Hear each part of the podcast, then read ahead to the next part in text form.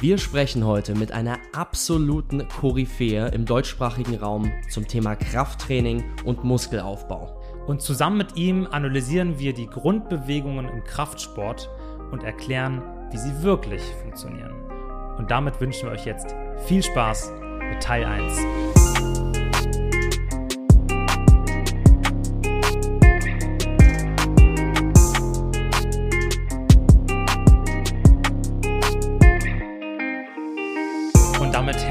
willkommen zu einer neuen Folge von Training ohne Limit. Mein Name ist Silvan Schlegel und ich sitze hier zusammen mit dem wunderbaren Henrik Senf. Und auch von meiner Seite ein ganz herzliches Willkommen. Schön, dass ihr wieder eingeschaltet habt. Oder vielleicht sogar zum ersten Mal einschaltet, weil ihr unbedingt unseren Gast hören wollt. Mhm. Und der wird auch gleich in unser Gespräch mit hineinkommen. Aber vorher sei schon mal gesagt, ganz am Ende der Folge, da verlosen wir etwas. Und äh, wenn ihr wissen wollt, worum es geht, dann bleibt ihr jetzt einfach dran.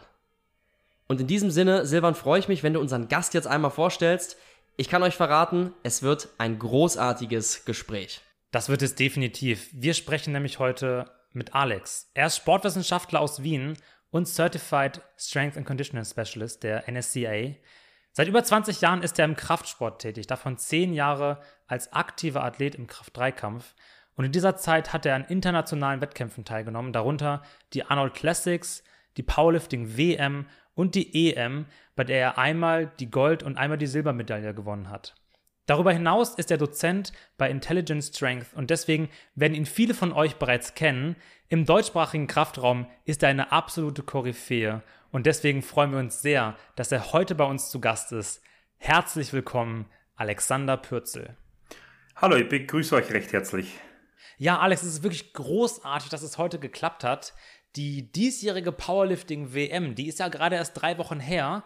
Hast du selbst den Wettkampf aktiv verfolgt? Ja, natürlich. Ich habe auch einen Athleten dabei gehabt in der 66 Kilo Klasse und deswegen war eigentlich äh, Verfolgen sowieso Pflicht und ja. auf der anderen Seite, wenn man selbst einmal dabei war, ähm, man kann sich dem nicht mehr eigentlich entziehen. So, es, es ist etwas, es ist eigentlich etwas, das man denkt immer, okay, man muss es nicht jedes, jeden Wettkampf mitverfolgen, aber irgendwie kommt man davon nicht weg. Ist es im Kraft-3-Kampfsport so, dass die IPF Worlds der, der wichtigste Wettkampfsport sind oder sind die anderen Föderationen für dich auch sehr interessant? Na, also im Endeffekt, wenn es um Kraft-3-Kampf geht, ist die IPF sicher der größte Verband, den es ähm, weltweit gibt. Ähm, die Mitgliedszahlen und die Mitgliedstaaten weiß ich jetzt nicht auswendig, aber auch die IPF ist bei den World Games vertreten. Das bedeutet, ähm, in, ich glaube, in zwei Wochen oder in einer Woche beginnen die in Birmingham in USA. Mhm. Und das ist ja nur IPF-Wettkämpfe ähm, erlaubt und somit im Endeffekt ist die IPF eigentlich das, das sicher der größte Verband und der wichtigste. Und jetzt hattest du auch selber einen Athleten in der 66 Kilo Klasse dabei. Hat der gut abgeschnitten? Ja, der war super. Also im Endeffekt haben wir mit drei österreichischen Rekorden das Ganze beendet. Das war sein erster wow, internationaler stark. Wettkampf. Ähm, er hat das 9,2-fache von seinem Körpergewicht im Total erreicht. Ähm, überall Luft, 9 von 9 ähm, gültigen, also Luft ist gut gesagt, eigentlich haben wir es ziemlich genau getroffen, außer im Kreuzheben. Da hätte man vielleicht um 5 Kilo mehr gehen können. Ähm, ich war aber, wie gesagt, nicht vor Ort. Somit kann man da nicht eingreifen. Unser Bundestrainer ist aber ein Top-Mann und der mhm. hat das alles im Blick und ähm, hat da sicher die richtigen Entscheidungen getroffen. Aber im Endeffekt haben wir eigentlich das wirklich super gemacht. Es war 37 Kilo PR. Also im Endeffekt war das top. Sau stark. Da fiebert man ja als Coach, gerade du als, als jemand, der den Sport ja auch aktiv gelebt hat, fiebert man voll mit, oder?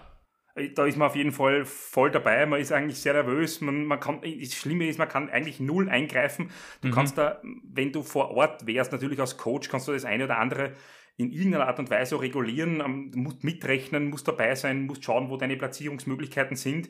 Man kann das, man kann mit einem Athleten, der oder einer Athletin, die eventuell sogar etwas schwächer ist als eine Kontrahentin, als Coach so viel richtig machen, dass man die Person dann tatsächlich höher platzieren kann, wenn man sich im Coaching, im Plattform-Coaching äh, gut auskennt und erfahren ist.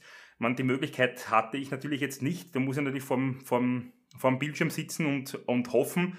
Aber wie gesagt, wir haben meiner Meinung nach einen der besten Plattform-Coaches als äh, Bundestrainer und somit habe ich mir da überhaupt keine Gedanken gemacht, dass er nicht das Beste aus meinem Athletenhaus holt. Absolut, das ist immer wie, als Coach ist das immer so ein bisschen wie Schachspielen, ne? wenn man sich gut auskennt und dann die, die Werte legen muss von dem Athleten, um irgendwie noch auf, aufs Podium zu kommen oder vielleicht die Bestleistung zu machen. Absolut ähm, recht, ja. Du hast im Endeffekt eine Minute Zeit, um den neuen Versuch anzugeben.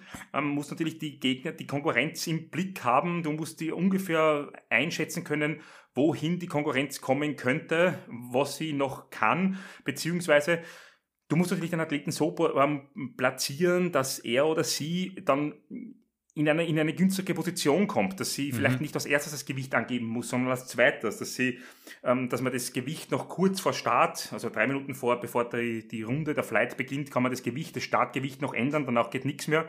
Und beim Kreuzheben kann man den Letztversuch noch zweimal ändern. Das ist sehr, sehr viel Taktik.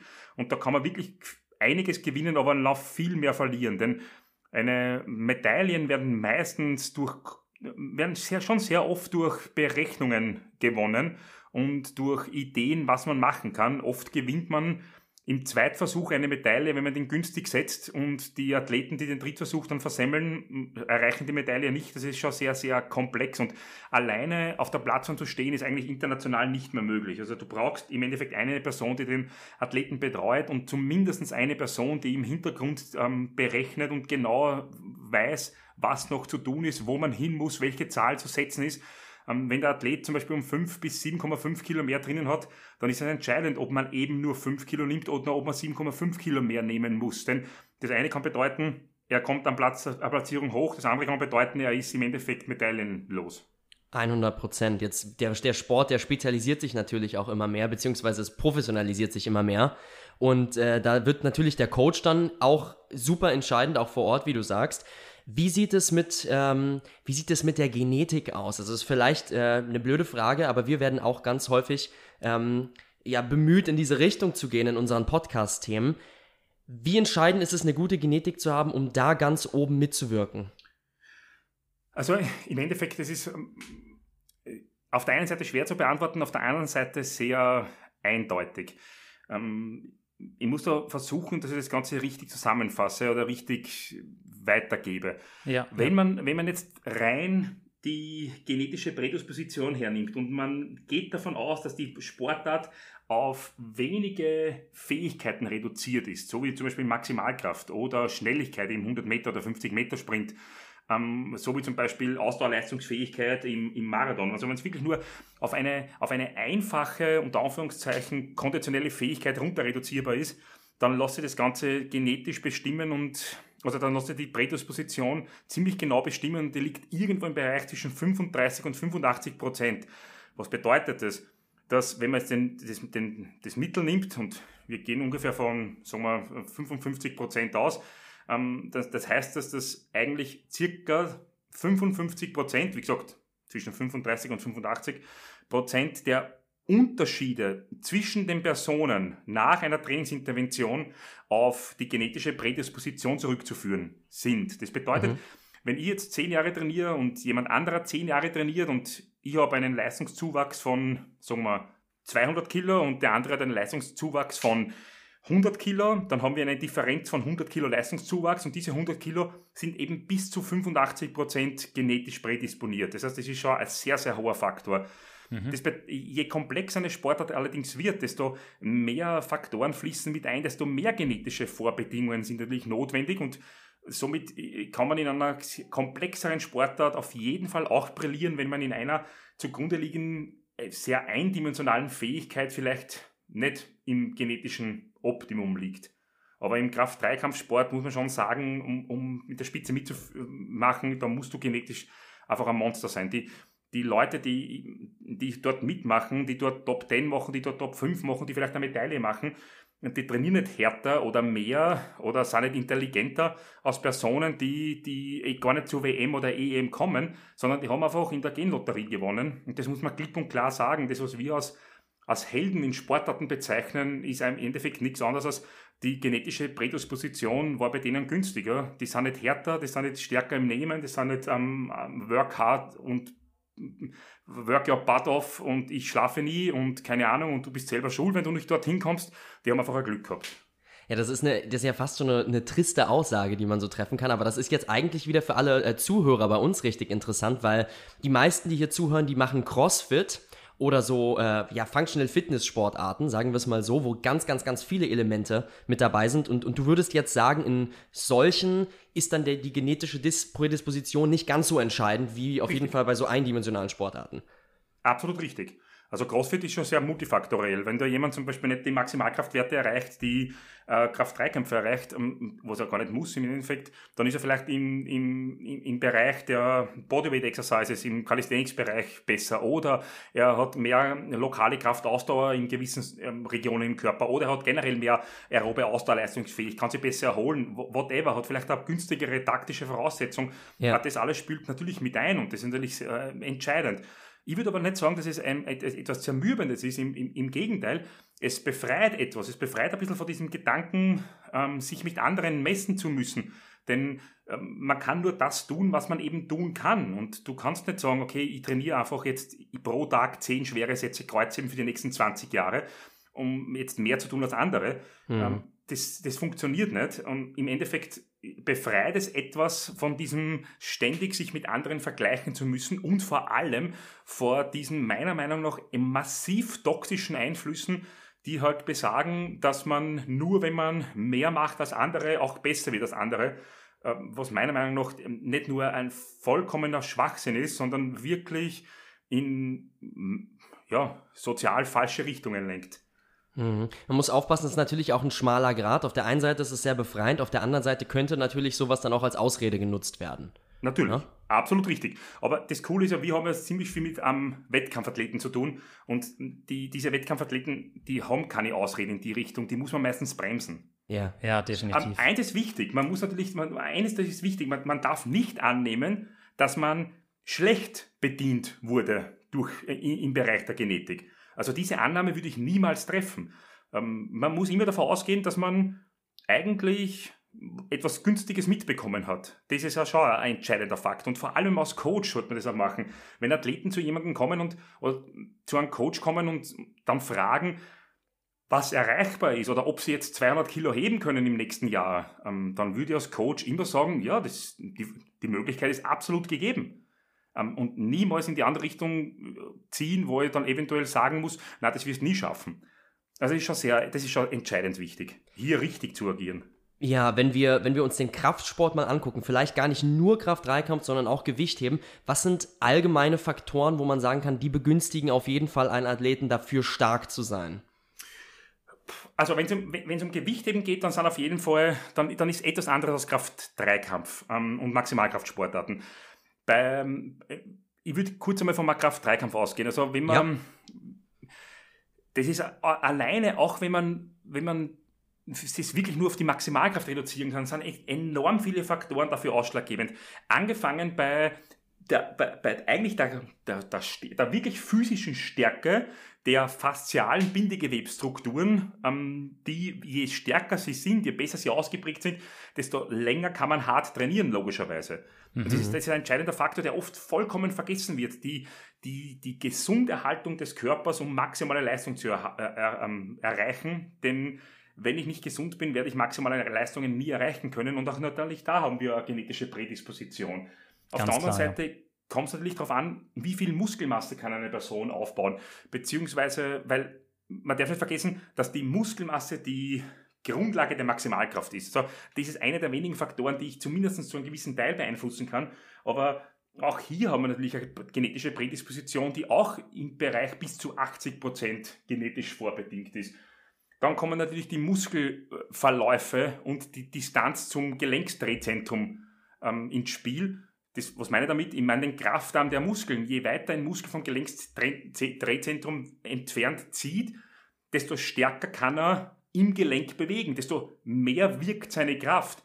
Dann kommt es natürlich auf die anthropometrischen Voraussetzungen, die man äußerlich sieht, an, nämlich Extremitätenlängen die bestimmen den Lastarm, der auf den Körper einwirkt. Ja. Es kommt auf Gelenksformen an. Es kommt auf natürlich die, den ganzen Rattenschwanz an psychischen Möglichkeiten, die ein Athlet mitbringt, an. Also es ist wirklich eine, eine, eine sehr, sehr, sehr vielfältige genetisch vorbedingte Sportart aus unterschiedlichen Bereichen und im Gewichtheben kommt die Muskelfasertypisierung noch stark dazu. Das bedeutet, wie viel schnelle Typ 2a, Typ 2x Muskelfasern habe ich im Körper, das brauche ich im Kraft-3-Kampf nicht unbedingt, aber mhm. im, im, also nicht, nicht in dem großen Verhältnis, aber als, als, als Gewichtheber, als Schnellkraft- oder Schnelligkeitssportler eine geringe Anzahl an Typ 2x, Typ 2a Phasen zu haben, das wäre wirklich fatal. Im Kraft-3-Kampf ist es natürlich nicht ganz so entscheidend, weil man die Last ja nicht schnell heben muss, sondern man kann auch vier Sekunden brauchen, um das, das Gewicht vom Boden aufzuheben, sagen wir es mal so.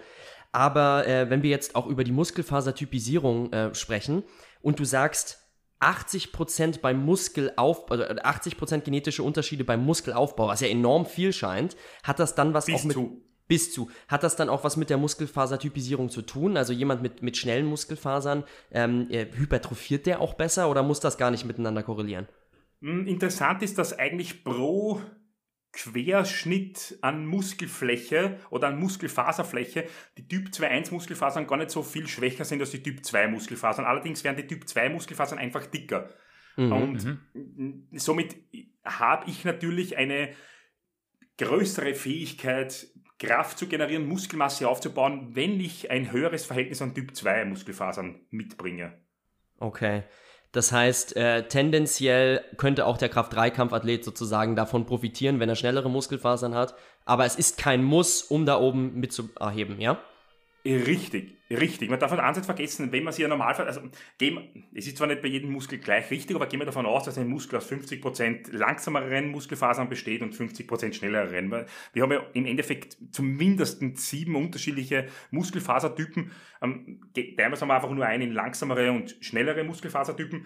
Und wir bestehen circa aus 50-50. Und in der Normalverteilungskurve, wenn wir jetzt nicht in die Extrem rutschen, wenn wir mehr oder weniger innerhalb einer Standardabweichung bleiben, links und rechts, dann darf man nicht vergessen, dass sich die meisten Leute, tatsächlich 66 Prozent der Personen darin befinden.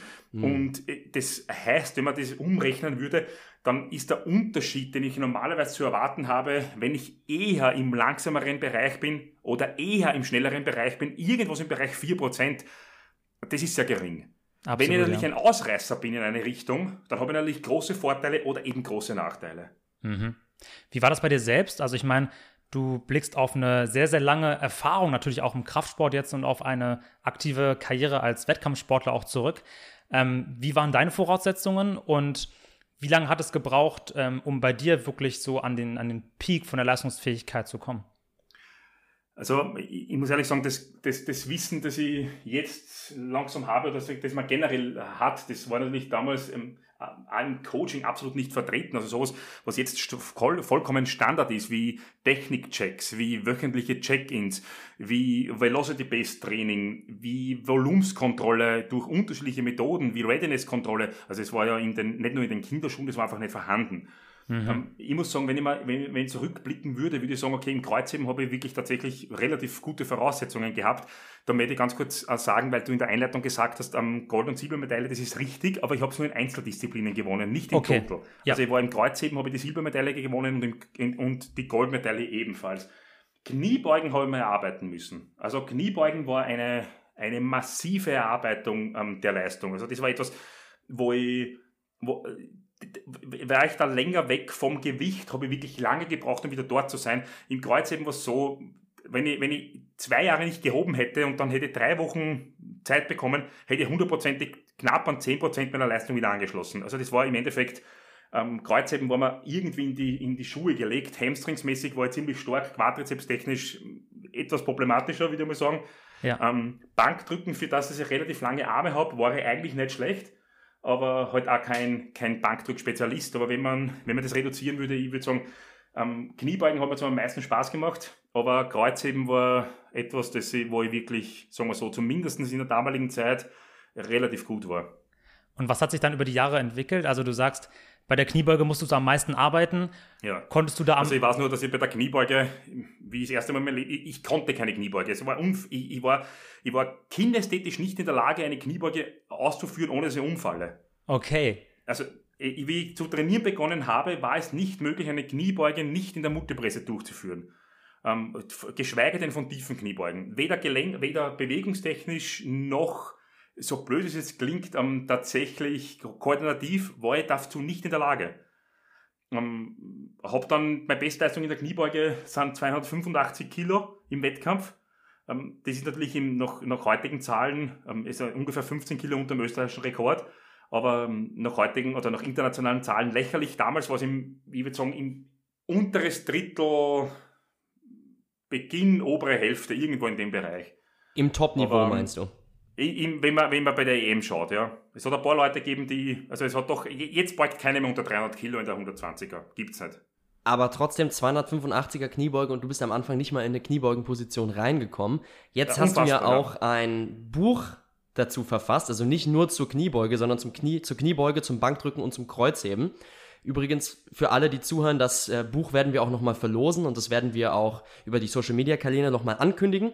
Aber äh, da wollen wir natürlich auch Bezug drauf nehmen auf dieses Buch und auf die einzelnen Techniken. Du hast gesagt, bei dir am Anfang, das hat von der äh, Beweglichkeit her gar nicht funktioniert und auch, ähm, von, von, auch koordinativ nicht so richtig. Wenn wir uns mal ähm, die Kniebeuge anschauen als Übung, wenn du jetzt einen, einem Anfänger erklären müsstest, der unseren Podcast hört und der gar keine Vorstellung von der Kniebeuge hat, wie würdest du dem eine Kniebeuge möglichst einfach erklären? Verbal? Verbal, genau. Du weißt so viel über die Kniebeuge, aber wenn du es jetzt ganz leicht machen musst für einen Anfänger. Das habe ich noch nie in meinem Leben gemacht, glaube ich. Perfekt, dann ist es jetzt das erste Mal. Jemand, also im Endeffekt, wenn ich es erklären müsste, würde ich sagen, okay, Stell dich vor einem Hocker, setz dich nach hinten auf den Hocker, aber setz dich nicht ab. Mhm.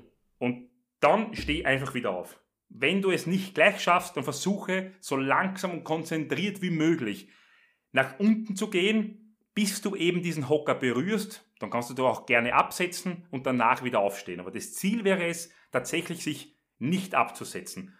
Das wäre eine Kniebeuge. Alles, was danach kommt, sind im Endeffekt schon, also wenn ich, wenn ich das beherrsche, dann sind alle anderen Dinge Kleinigkeiten.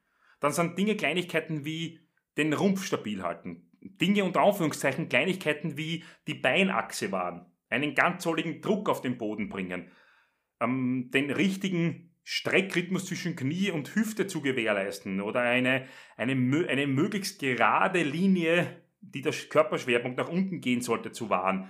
Im Endeffekt das sind alles Kleinigkeiten beizubringen. Man, man, also Kleinigkeiten unter Anführungszeichen, die sind schon unheimlich wichtig. Aber ja. sie kommen danach. Sie kommen eigentlich, nachdem ich gespürt habe, was es bedeutet, im Kniegelenk, im Hüftgelenk und im Sprunggelenk gleichzeitig zu bewegen. Man hängt sich als Trainer oder als Trainerin zu oft an einer maximal perfekten Ausführung auf und sollte eigentlich einmal den Athleten oder die Athletin, egal ob die das erste Mal macht oder das millionste Mal, ähm, die Bewegung einmal durchführen lassen. Bei einmal eine Bewegung durchführen mit X-Beinen, mit runden Rücken, auf den Zehen oder was auch immer, da passiert nichts. Ja. Wenn ich es jetzt natürlich dann nicht adressiere, wenn ich dann nicht darauf in den zukünftigen Einheiten eingehe, wenn ich es hundertmal, tausendmal so durchführen lasse, dann ist das vielleicht eventuell ein Problem. Das ist ein toller Punkt, den du jetzt am Ende auch gesagt hast. Ähm, zu, zu dem einfach mal probieren lassen und auch mal Bewegung erspüren und vielleicht nicht immer alles nur mit der perfekten Technik gleich machen wollen, weil das geht ja auch für einen Anfänger gar nicht. Ja. Ähm, danke, dass du diesen Versuch ge gewagt hast, mal für den absoluten Anfänger. Unsere Zuhörer sind natürlich nicht absolute Anfänger, das heißt, wir gehen auf jeden Fall gleich mit dir nochmal ein bisschen spezifischer da rein. Aber was uns wahnsinnig interessiert hat, nach so vielen Jahren Trainingserfahrung, nach so vielen Büchern, die du auch schon geschrieben hast, braucht es da wirklich noch ein Buch zu den absoluten Basics? Ähm, hundertprozentig, weil in meiner Meinung nach, da, also ich bin, ich bin, ich, ich hoffe nicht jetzt in irgendeiner Art und Weise überheblich zu klingen, aber ich, ich kenne tatsächlich keine praxisrelevante, von Wissenschaft unterstützte Literatur, die die Kniebeuge und das Kreuzheben und das Bankdrücken auf die wesentlichsten Faktoren reduziert, die jedem und jeder eigen sind. Mhm. Ähm, es wird oft verkompliziert, es wird ziemlich genau gesagt in unterschiedlichen Ratgebern, der Daumen soll oben liegen, der Blick soll in die Richtung gehen, ähm, die Knie sollen in die Richtung gehen, ich brauche 30 Grad 10 Außenrotation, ich muss mir vorstellen, mich nach hinten zu setzen, ich soll den Bauch anspannen oder ich soll den Rückenstrecker anspannen, aber alles das haben Leute, die die Kniebeuge ausführen, nicht gemeint. das ist von Person zu Person unterschiedlich, ob die nach oben oder unten schauen sollen. Das ist von Person zu Person unterschiedlich, ob sie den Daumen über die Stange oder eben nicht über die Stangen legen. Das ist von Person zu Person unterschiedlich, ob sie mit einem Knee Break oder einem Hip Break einleiten. Es ist auch von Person zu Person unterschiedlich, ob sie eng oder breit stehen, ob sie mit einer Zehnrotation arbeiten oder nicht. Was aber wichtig ist, ist einmal die Gemeinsamkeiten zu eruieren. Was haben alle Personen gemein in der Kniebeuge? Und das hat es nie gegeben. Und die Sache ist, dass das einmal zu wissen, gibt gewisse Sicherheiten. Das zu wissen gibt Sicherheiten, dass ich es nicht zu 100, dass ich es eigentlich richtig mache. Das ist, egal wie sie nach außen hin aussieht, wenn ich es auf wenige Prinzipien runterbreche und ich halte diese Prinzipien ein, dann mache ich diese Kniebeuge subjektiv für mich, individuell für mich, egal wie sie kinematisch aussieht, richtig. Und das ist eigentlich das Entscheidende, einmal nicht zu strikte Vorgaben zu geben, nicht genaue Bewegungsbilder zu geben, die manche Leute mit unterschiedlichen anthropometrischen Voraussetzungen gar nicht erreichen können, sondern Prinzipien zu beschreiben, die alle gemein haben. Ähm, das würde ich sagen, wie schaut der perfekte Mensch aus? Kann ich auch nicht sagen, er hat dunkle Haare, ist 1,85 Meter groß und hat ähm, 97,56 Kilo Körpergewicht. Das mag sein, dass es für eine Person zutrifft, aber eben nicht für alle. Und das ist ein riesen, das ist ein, ein, ein, großer Punkt und es muss natürlich zu 100 Prozent wissenschaftlich fundiert sein. Ähm, hier in irgendeiner Art und Weise rein anekdotisch zu arbeiten, wäre fehl am Platz. Ja, man kann ja nie alle in die gleiche Schublade stecken. Das wäre genau das, was du jetzt gerade beschreibst. Ne? Also, dass man da sagt, okay, es gibt die eine perfekte Kniebeugung, alle müssen die so ausführen. Das wird ja nie funktionieren. Ja. Aber du hast ja gerade schon von den Faktoren gesprochen, die alle gemeinsam haben. Was sind denn diese Faktoren für dich? Also es ist auf jeden Fall so, dass wenn ich, äh, wenn es um Maximalkraft in der Kniebeuge geht, wenn es nicht um Schnellkraft geht, also ein Gewichtheben ist vielleicht die Gewicht, die, die Kniebeuge für eine gewisse Zielsetzung auszuführen, ist schon mal was anderes. Für mhm. Muskelaufbau Quadrizeps, Muskelaufbau Hamstrings, Muskelaufbau Gesäßmuskulatur, von dem sprechen wir nicht. Wir sprechen wirklich von der Kniebeuge, um maximales Gewicht in der tatsächlichen Wettkampfübung Kniebeuge zu, ähm, zu überwinden. Da würde ich sagen, das sollte über den gesamten Fuß gearbeitet werden. Und wenn man es genau sehen will, die Lastableitung sollte eigentlich über die Mitte des Fußes erfolgen. Die Beinachse sollte gewahrt bleiben. Das bedeutet, dort, wo die Zehen hinsehen, dort schaut auch der Oberschenkel hin. Bedeutet, je breiter man steht, desto tendenziell mehr, und das ist natürlich individuell leicht unterschiedlich, je nach Gelenksform, aber mhm. tendenziell mehr werden die Zehen auch nach außen gedreht und auch die Oberschenkel müssen nach außen geführt werden. Im Endeffekt, die Knie werden nach außen geführt.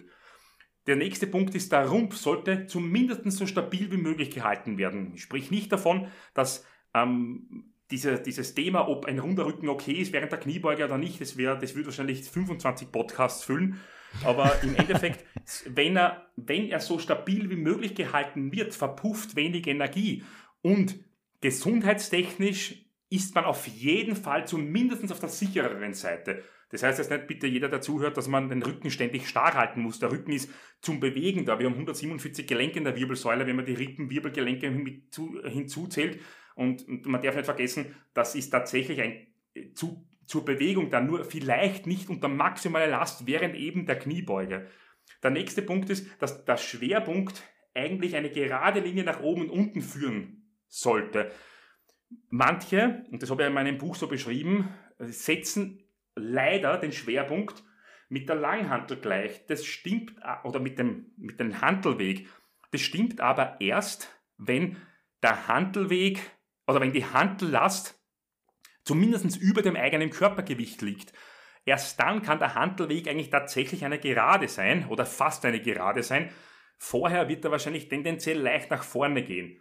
Und der letzte Punkt, die Abwärtsbewegung sollte gleich aussehen wie die Aufwärtsbewegung. Somit haben wir fünf Punkte, nämlich Druck über den gesamten Fuß, Beinachse wahren, stabiler Rumpf, der Schwerpunktspfad, Schrägstrich der Handelpfad ab einem gewissen Gewicht sollte vertikal sein, und zwar eine, eine wirklich zum Boden 90 Grad.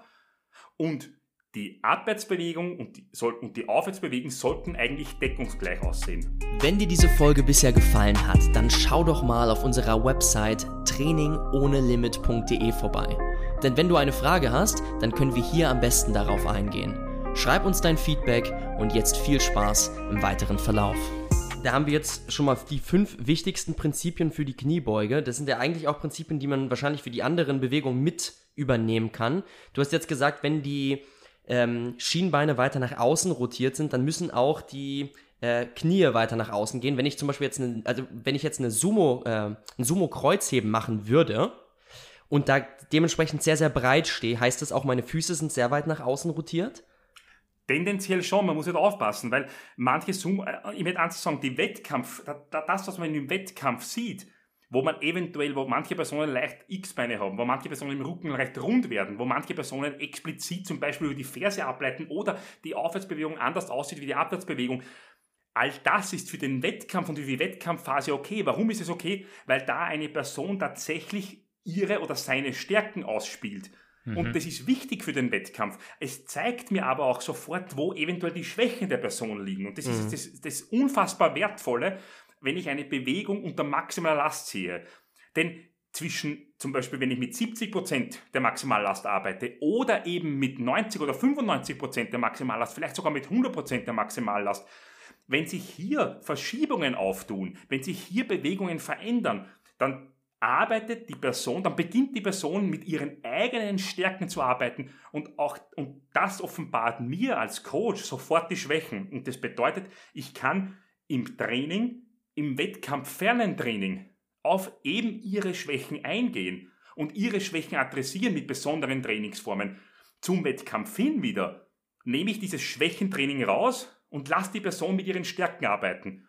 So, ähm, oftmals wird immer wieder kritisiert, okay, die Person schaut viel zu viel auf die Technik oder beugt viel zu schön, da kann man die Stärken nicht einbauen. Und andere sagen wieder, die Person beugt viel zu hässlich, es ist wahrscheinlich ungesund, so wie sie arbeitet, wenn sie das macht.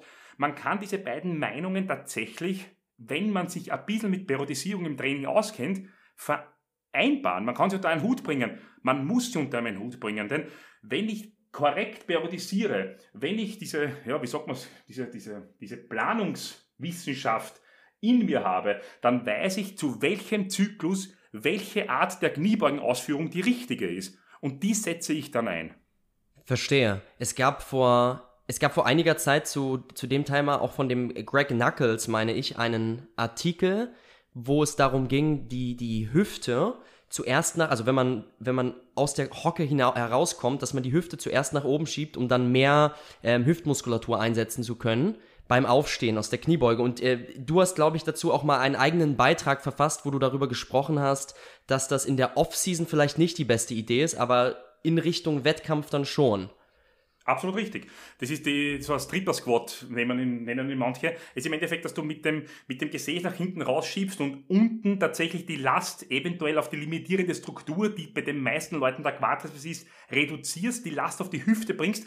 Aber dann, wenn die Hüfte zu weit vorne ist, dann muss man sich überlegen, also zu weit hinten ist, entschuldigen, dann muss man, dann ist die Last auf die Hüfte, steigt massiv an, auf den unteren Rücken ebenfalls. Und da muss sich der Athlet überlegen, wie kann er die reduzieren? Und die einzige Möglichkeit, die er hat, ist entweder weiter aufstehen, noch, nicht, oder die Hüfte nach vorne schieben wieder. Das heißt, es, es kommt zu so einer leichten Schaukelbewegung. Und das ist für den Wettkampf, für die, jeweilig, für die jeweiligen Einsatz der, der individuellen Stärke eine, nicht bei jedem Menschen, aber bei vielen Menschen, eine Art und Weise, eventuell gerade noch das Gewicht zu schaffen. Dieses wieder nach vorne schieben der Hüfte. Und das ist für den Wettkampf und die Wettkampfphase, wenn die Person tatsächlich so ihre Stärken einsetzen kann, unfassbar wichtig. Und darf nicht unterbunden werden in der richtigen Phase. Allerdings zeigt es mir, wo die Schwächen sind. Und das darf ich als Coach ebenfalls nicht in irgendeiner Art und Weise missachten und muss, da, muss das im Training adressieren und zwar in der wettkampffernen Zeit. Da muss ich am Quadrizeps arbeiten, denn offensichtlich kann der Quadrizeps das Gewicht nicht unterstützen, sonst wird die Hüfte nicht nach hinten fahren. Und das ist ja auch eine sehr, sehr spezifische Technik für den Kraft-3-Kampf, die wahrscheinlich für andere Sportarten, wie zum Beispiel das Gewichtheben, wo man ja sehr aufrecht Knie beugt, dann sowieso überhaupt keinen Sinn machen würde. Man muss aber sagen, dass, die, dass die, das Gewichtheber ebenfalls oft ähm, es kommt immer auf die individuellen Stärken an. Wenn ja. du ein Gewichtheber bist und einen sehr, sehr starken Quadrizeps hast, ähm, dann bist du fürs Gewichtheben noch umso mehr geschaffen, weil du die Möglichkeit hast, e e extrem aufrecht zu bleiben, was natürlich für die Frontkniebeuge und für den Clean unheimlich wichtig ist. Ähm, ja. Somit kann es schon sein, dass tendenziell die Personen an die Weltspitze kommen, die eben diese Voraussetzungen mitnehmen.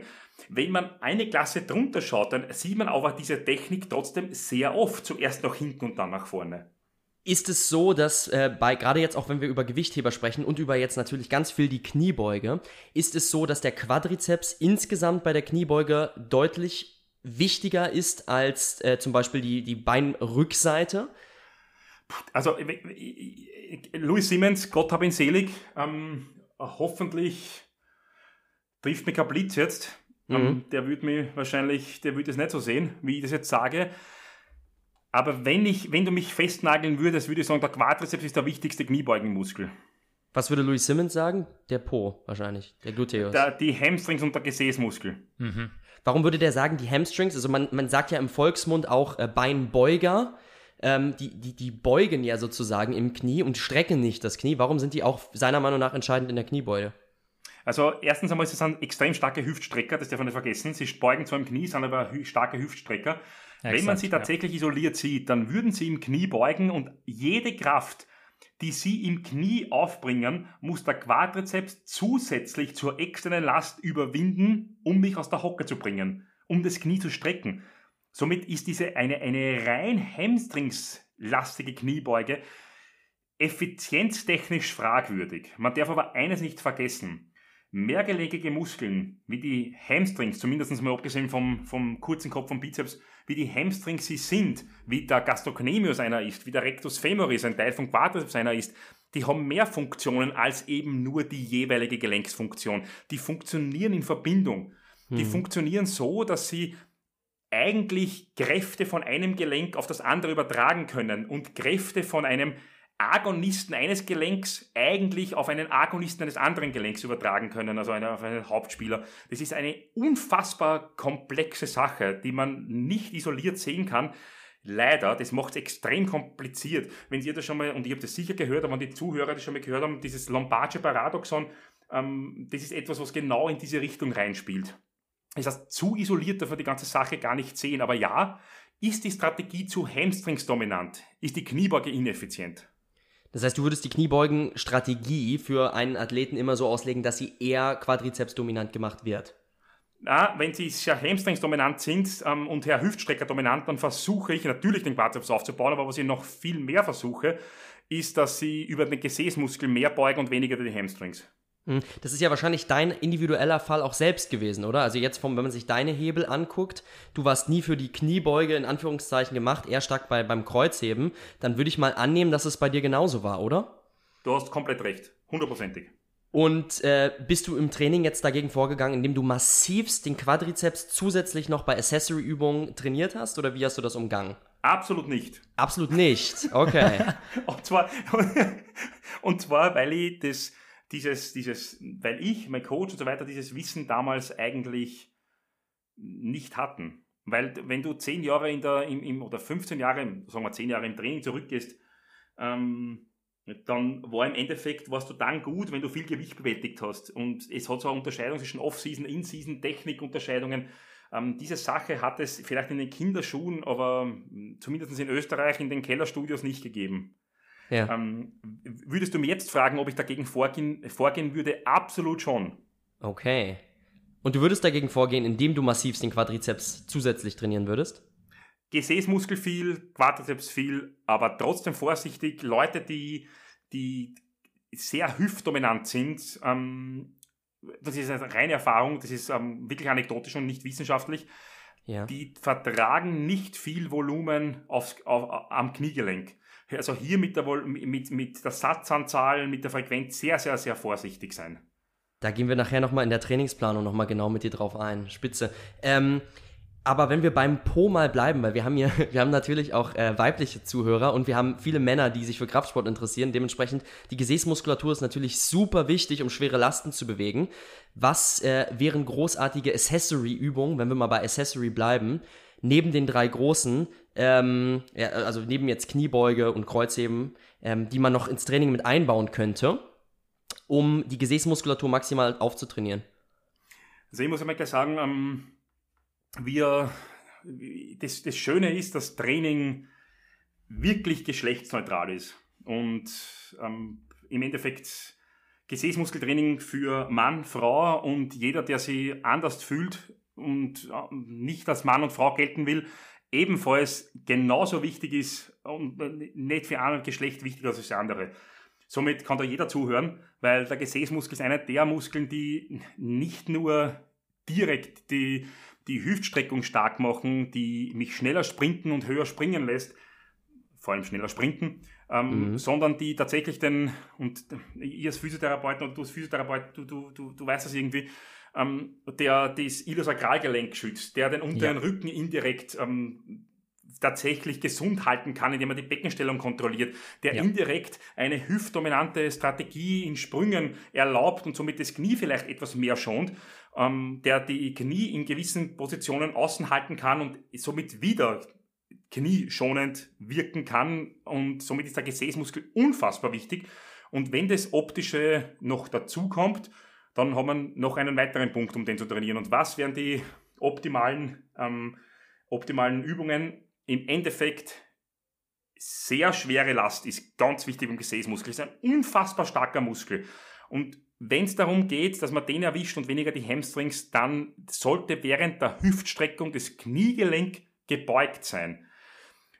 Ein Hip Thrust, eine Glute Bridge, das sind im Endeffekt tatsächlich Übungen, die wirklich wunderbar wirken, vor allem, wenn man sie so durchführt, dass ich in eine Hüftüberstreckung komme.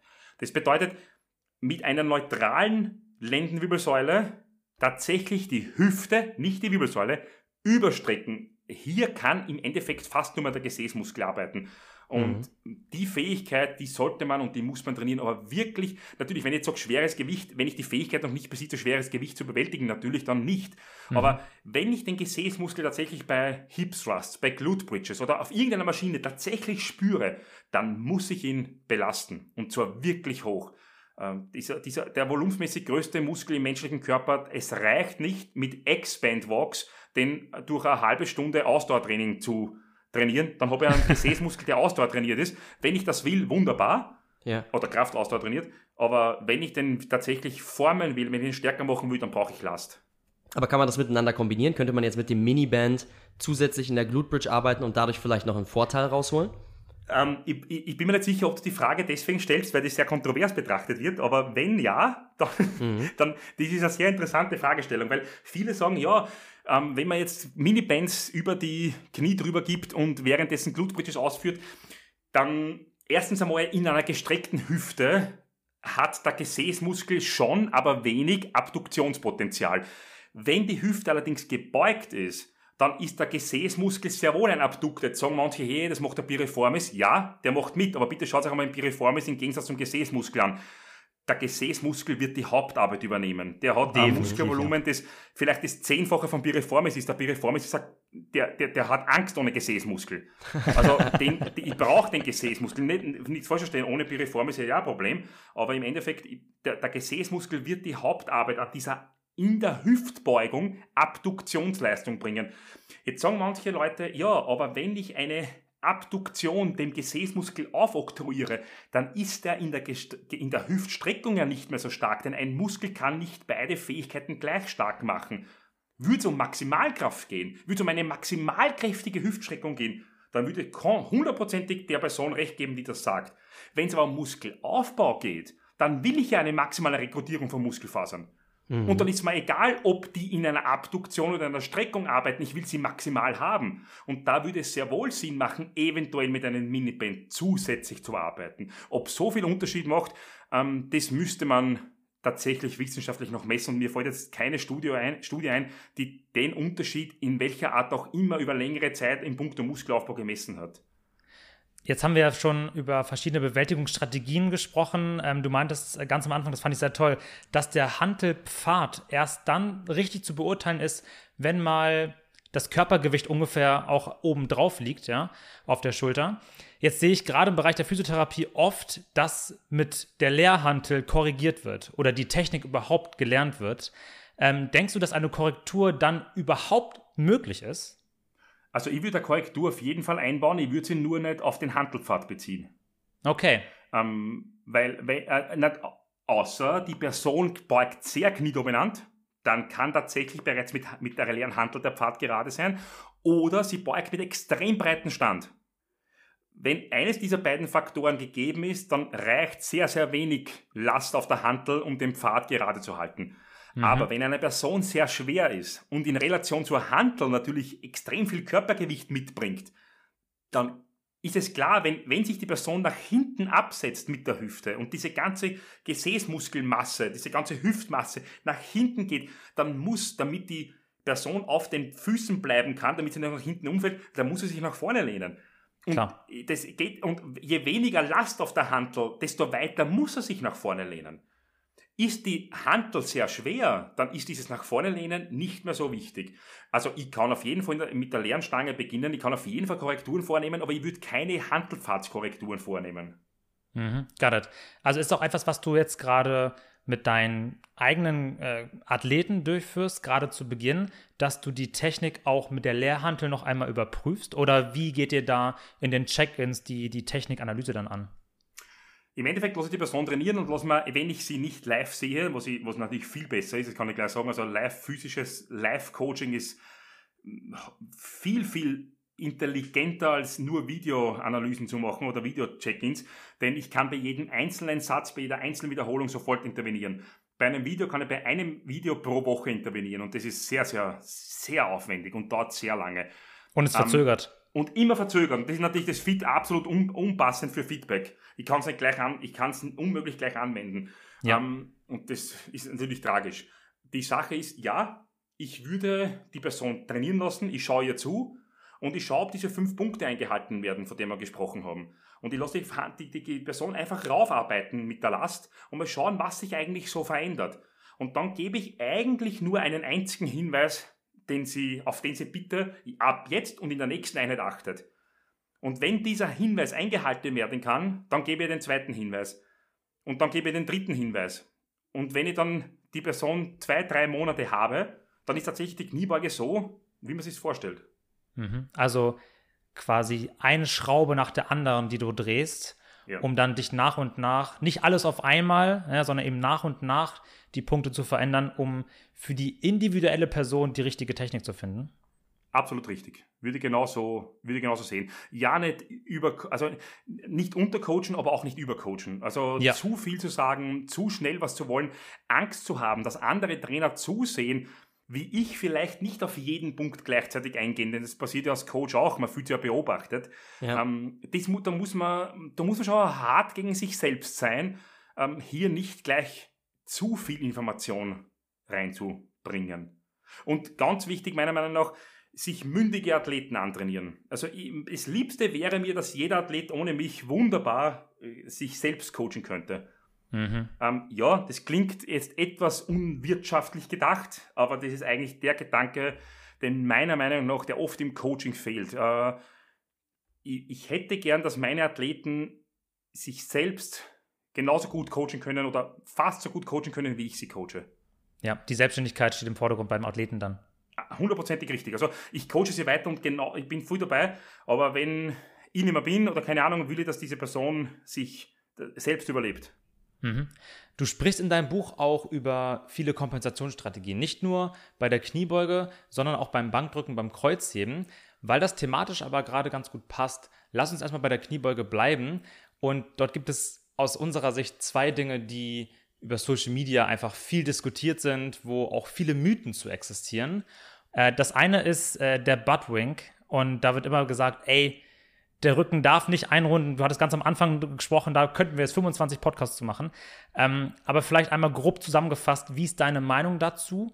Und ähm, ist das wirklich so schlimm, wie alle immer behaupten? Der ähm, gibt es ein interessantes Survey von, mir fällt leider der Autor nicht ein, es ist sehr aktuell, 2018 oder 2019, wo Physiotherapeuten und Therapeutinnen und, und da steht tatsächlich der, der Ausdruck gesunde Expertinnen, was auch immer das genau ist, ähm, gefragt wurden ob ein runder Rücken schlecht ist. Und ich glaube, 85 Prozent haben, ich, ich, die Zahl haben wir nicht zu 100 Prozent im Kopf, haben gemeint, dass ein runder Rücken unter Last schlecht ist. So, also die Meinung der, die, die von uns, von Physiotherapeuten und Therapeutinnen, Coaches und, und Trainerinnen ist relativ klar. Aber die muss man differenziert sehen. Bei der Kniebeuge vor allem. Was immer wieder vergessen wird bei der Kniebeuge ist, die sind weich, ist eigentlich die Weichteilhemmung man darf nicht vergessen, dass je tiefer ich nach unten gehe, desto mehr Muskelmaterial oder natürlich auch Fettmaterial berührt sich in der Kniekehle zum Beispiel, zwischen Wade und Oberschenkel mhm. oder auch zwischen Rumpf und Oberschenkel. Auch hier, je, je, je mehr Bauch, je voluminöser ich bin, desto mehr Masse berührt sich in der Hocke und in der Kniebeuge. Und tatsächlich nimmt diese Masse einiges an Belastung von meinen posterioren Strukturen, wie zum Beispiel was auch immer in der Wirbelsäule, aber noch nicht auf einem Hüftgelenk und meine Muskulatur muss weniger arbeiten. Das heißt, ich habe zwar einen runden Rücken, aber die Belastung auf den runden Rücken ist geringer, als man eigentlich glaubt. Wenn man das reine Modell sieht, ist sie um einiges höher, als sie in der, in der Realität ist. Mhm. Und das ist ein, ein wichtiger Punkt, Punkt Nummer eins. Punkt Nummer zwei, natürlich hat jede Struktur auch ein Anpassungspotenzial. Ich kann mich tatsächlich an Belastung anpassen. Natürlich hat aber jede Struktur auch ein Anpassung, eine Anpassungsgrenze. Und die sollte ich nicht überschreiten. Und hier kommt es eigentlich zu einem Punkt, der bei vielen missachtet wird. Ja, tatsächlich passen sich fasziale Strukturen wie Anulus fibrosusringe, wie Längsbänder an der Wirbelsäule, ähm, wie knöcherne Strukturen in der Wirbelsäule, ja, die passen sich an Belastung an, die können stärker werden. Allerdings benötigen sie andere Belastungsvariablen als die Muskulatur. Und wenn ich Kniebeugen ausführe, um meine Muskulatur tatsächlich größer zu gestalten oder stärker zu gestalten, dann brauche ich eine höhere Frequenz als meine faszialen Strukturen sie tolerieren auf Dauer. Wenn ich tatsächlich mit runden Rücken hebe oder mit runden Rücken beuge, dann ist es einmal grundsätzlich kein Problem. Wenn ich es aber dreimal in der Woche mache, dann habe ich ein Problem. Würde ich es nur einmal in der Woche machen, würden sich eventuell die faszialen Strukturen tatsächlich langsam anpassen. Aber einmal in der Woche ist wahrscheinlich für Muskulatur zu wenig. Mhm. Ich brauche also Phasen, wo ich diese faszialen Strukturen vielleicht extra trainiere, gesondert trainiere und die Muskulatur zumindest erhalte. Und dann brauche ich Phasen, wo ich die Muskulatur trainiere und diese faszialen Strukturen nicht zu hoch belaste. Und dann brauche ich Phasen, wo ich alles zusammen möglichst stark gestaltet zu einem Wettkampf hin transportiere. Also zu sagen, ey, der Buttwink ist scheiße, bitte mit geraden Rücken beugen, das ist einfach zu, zu kurz gedacht. Es Beziehungsweise ist, zu, dann, ist zu kurz gedacht. In, in der Kniebeuge ist, ist leistungstechnisch gar nicht so entscheidend. Man darf nicht eins vergessen, ähm, je, mehr, je mehr Strukturen labil sind, je weniger Strukturen direkt ohne Bewegung Kraft übertragen, desto leistungsstärker bin ich. Das heißt, ja. im Endeffekt eine zu starke Bewegung in der, in, der, in der Wirbelsäule ist wie, als würde ich auf einen gedämpften Schuh beugen. Das macht nicht viel aus, aber einige Prozent sehr wohl. Und wenn ich in der Kniebeuge dann in der, im Rücken rund werde, dann wandert die Handel natürlich auch horizontal im Raum und verändert meinen Körperschwerpunkt. Und das ist ein Problem, weil das macht das System instabil. Mhm. Das heißt, leistungstechnisch ist es tatsächlich ein Problem. Im Heben ist es noch viel mehr ein Problem. Denn einen runden Rücken wieder gerade machen unter hoher Last ist unfassbar schwierig. Die Rückenstreckermuskulatur ist wirklich stark, vor allem wenn der Rücken neutral oder sogar überstreckt ist.